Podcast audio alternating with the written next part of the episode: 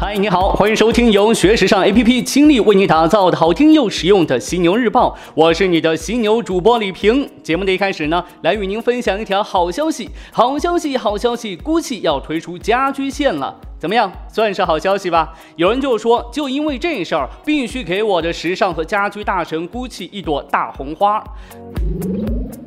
最近呢，GUCCI 对媒体宣布，GUCCI 将在今年正式推出家居线 GUCCI Decor。到时候呢，咱们消费者将可以把自己的空间打扮得漂漂亮亮的。GUCCI 方面说，设计 GUCCI Decor 的初衷呢，不是单纯为了装饰，而是希望消费者们通过购买 GUCCI Decor 家具系列，获得一种私人定制的独特感。咱们消费者什么时候可以买到这个系列的产品商品呢？别着急，今年九月份，消费者就可以在网上以及部分 GUCCI 专卖店买到 GUCCI Decor 的系列商品，包括靠枕、蜡烛、香盘、椅子、屏风、墙纸、金属盘以及金属折叠桌。香烛以及香盘的价格大概是一百九十美元，是整个系列当中最便宜的商品。而丝质屏风由于包含大量的棋盘花纹设计，加上一个蓝粉色的章鱼印花，因此呢，成为整个系列当中价格最昂贵的商品。这最贵贵到多少呢？价格将近三万美元。GUCCI 并不是第一家涉足室内设计的时尚大牌。事实上，有些品牌早就这么做了，比如 Ralph Lauren 和 Calvin Klein 这两家时尚大牌在家居界做的风生水起。而且，现在的设计师们都希望能在更多的平台拓展自己的设计才华。前阵子，从迪奥跳槽到 Calvin Klein 的 Ralph Simon 就是个好例子。他在 Calvin Klein 将会掌管该品牌的方方面面，从男女士内衣到香水到牛仔配饰和男女时装。系列，那么 GUCCI 方面是否也想这么做呢？到现在还不得而知。不过可以确定的是，GUCCI 正在扩大自己的美学领域。看来呀，对于时尚大牌来说，想要永葆对消费者的吸引力，跨界是在所难免了。你不搞个跨界，你都对不起时尚国际大牌这个称呼，对吧？这不，哈根达斯为了吸引年轻消费者，投资了两百万英镑做温网营销。美食与体育这个跨界合作，跨得怎么样呢？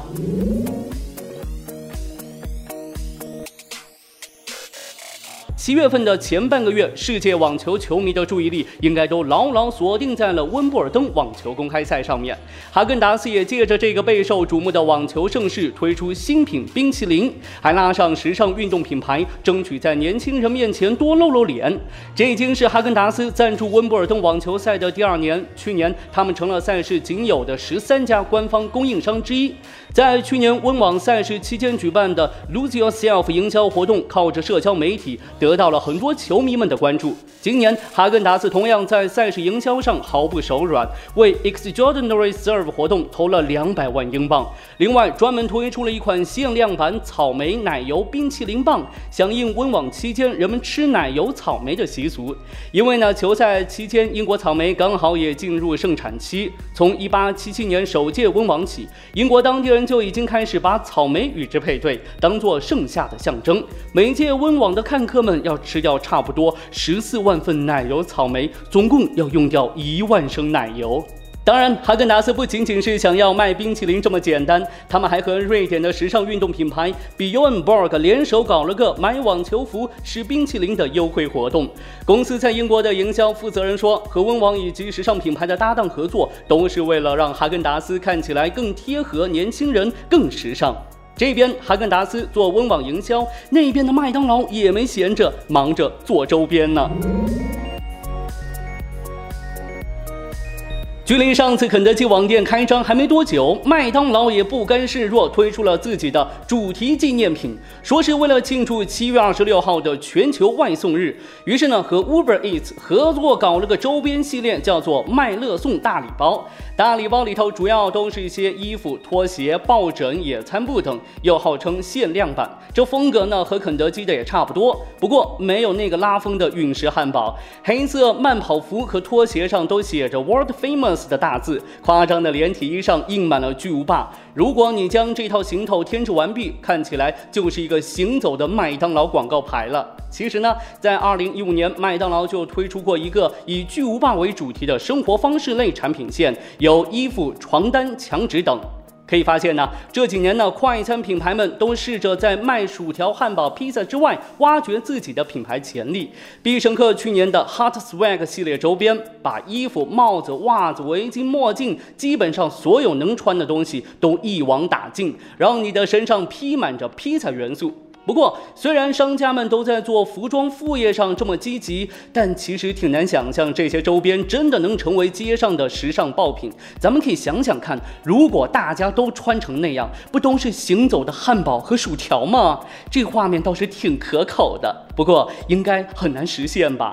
可能只是在野餐的时候掏出一张印着薯条、汉堡的桌布，看起来会更应景一点。你觉得呢？这个夏季的男装潮流趋势会是什么呢？我们可以从2018年春季男装大秀的街头风来获得一些线索。从伦敦时装周到巴黎时装周，我们会看到潮男们的打扮都有亮色和鲜艳的印花元素，并辅以各种配饰，无一不在深化性别模糊的趋势。所以，面对炎炎夏日，我们的男同胞们终于可以换一种方式穿衣了。下面就跟我一同来了解一下有哪八种趋势吧。Number one。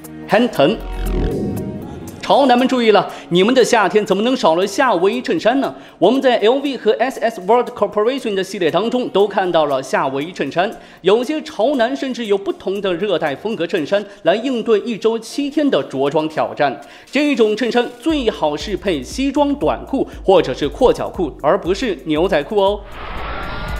Number two，斜挎包大行其道。可能是手机越做越大，男人的裤口袋已经没法承受了吧？或者单纯只是想穿没有口袋的裤子，田径裤、束脚裤和长运动裤。不管怎么说，男士包包红悬念的出现在了大众视野里。我们看到的街头潮男，绝大多数都是选择斜挎包，这样呢可以空出双手，斜挎包背出腰包的感觉，那是很有意思的。Number three，长度长度还是长度。不管是 Tom Brown 非常一反常规的秀，还是英国男中学生不满学校禁止男学生穿短裤而集体穿裙子表示抗议等等，虽然这种穿着还没有在街头普及，不过我们已经可以看到小部分男人们穿着传统的摩洛哥长袍或者日本浴袍走在大街上了。Number four，全白。对于潮男靓女们来说，保持凉爽一定是着装首要的目标。想要在高温天保持清爽，有一个办法，那就是从头到脚都穿白色。白色让人心静下来，而且还自带极简主义风格。Number five，太阳出来了，还用穿吗？有一种防暑小招很简单粗暴，那就是露肉。当然，别忘了涂防晒哦。Number six，体育粉。 近来，运动员越来越多的涉足时尚产业。先有 NBA 球星拉塞尔·威斯布鲁克以及韦德在好几场男装大秀做前排看秀，后有足球传奇贝克汉姆也与英国男装品牌肯迪文签下为期五年的独家协议，他们都成为时尚偶像代表人物。同时，我们也在街头看到了不少篮球和足球运动衫、棒球衫、田径运动服以及运动裤，所有的一切都是在预示运动与运动的界限越来越模蘑菇，运动休闲风要在时尚圈刮。上好一阵子了。Number seven，珠宝饰品。男士佩戴珠宝饰品这个话题一直以来都是很有争议的。不过现在街头的男人们都开始把珠宝饰品戴起来了，有的还不止戴一两条，有的张扬，有的复古。令人惊艳不已的是，我们还看到一些男人戴颈链和贝壳项链。Number eight，情侣或者兄弟装就是王道。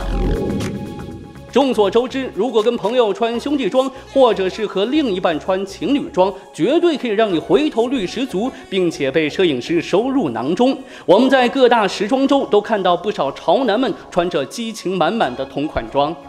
OK，这八大趋势，你更钟爱哪款呢？节目最后来与你关注到二点零版本的 Fury 女装。一九七七年，Fury 以合身牛仔裤起家，在二十周年的时候推出了二点零新版本的 Fury。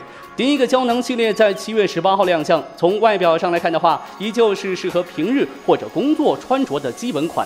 但在面料上，Fury 更多强调了可持续性发展的概念。标签中显示布料来自可回收利用的材质。除此之外呢，这些衣服洗起来更加的方便，都可以直接扔进洗衣机里清洗。价格上也略有下调，但最大的变化在于这一系列背后的工作方式。在过去的一年多时间当中，Fury 组组建了新团队，二十八位年轻人，其中二十三位是女性，她们来自商品设计、规划、零售。制造、生产、IT 等部门共同创造这一系列，而不像以前每个人都有明确的分工，各司其职。Fury 的创始人兼 CEO 认为，这是年轻人现在更喜欢的工作方式，也是 Fury 的未来所在。Fury 2.0将会是一个持续性的项目，每三个月推出一次新款，不做时装秀的展示，并且采用 Direct to Customer 的行销模式，在官网和直营店直接销售。好的，今天就跟你说这么多。想要了解和学习更多时尚方面的内容，可以随时关注我们的学时尚 APP。别忘了学时尚上学时尚 APP 哦。我是李平，明天的犀牛日报，我们再约。